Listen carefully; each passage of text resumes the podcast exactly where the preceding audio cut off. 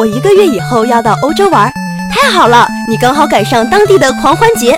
中国经济已经国际化了，不了解欧洲，有时候你就不了解中国。欢迎关注欧洲经济与文化评论。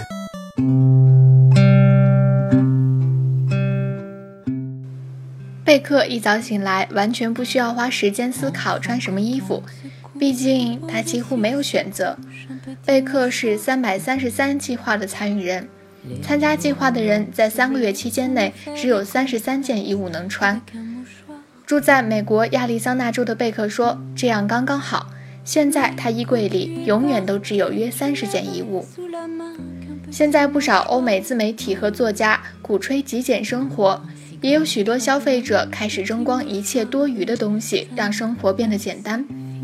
包括贝克在内，很多人都从衣柜开始，避开快时尚趋势，选择少数高品质的单品，打造自己的专属胶囊衣柜，不用翻找就能轻松数出最重要的衣物配件。世上不少成功主管都有自己的类胶囊衣橱。一九八零年代，创办 DKNY 的时代设计师唐纳·凯伦向世人介绍自己只有七件简单衣物的衣柜原则，锁定繁忙的现代女性。而现代 Facebook 总裁扎克伯格、香奈儿创意总监卡尔拉格菲每天都穿着类似的衣着。美国总统。奥巴马只穿灰蓝西装，乔布斯的标记就是那件黑色高领毛衣。有些人会以十件基本款为基础，按季节搭配其他配件；也有人会维持包括配件内总共只有三十三件穿搭衣物。要维持简约的衣柜，数字只是起点。六年前开始实验三百三十三计划的卡尔福说。在快时尚兴起的背景下，维持简约似乎很困难，但最后你真的会懂得什么叫做足够。洛杉矶时尚作家史考特的衣柜也是走简约风，只有十件核心单品，包括三件洋装、两条牛仔裤、三条长裤、一条裙子和一件 T 恤，再搭配皮带、外套、毛衣等配件。如果你愿意清理衣柜，能省下的钱也会非常多。卡尔福以前每个月都要购买当季最新流行服饰，每年花费超过六千美元，约人民币三点六万元。但现在他每年淘汰衣服的花费不到一千美元，约人民币六千元。他不再每周购物，变成每年逛街几次，坚持只买他需要的衣服。我去购物时不会受到广告诱惑，他说。临床心理学家邦贾纳。指出，这在心理上也有好处。衣物比较少，就不会对所有物品赋予不必要的意义。你会越来越擅长从衣柜清除不必要的衣物。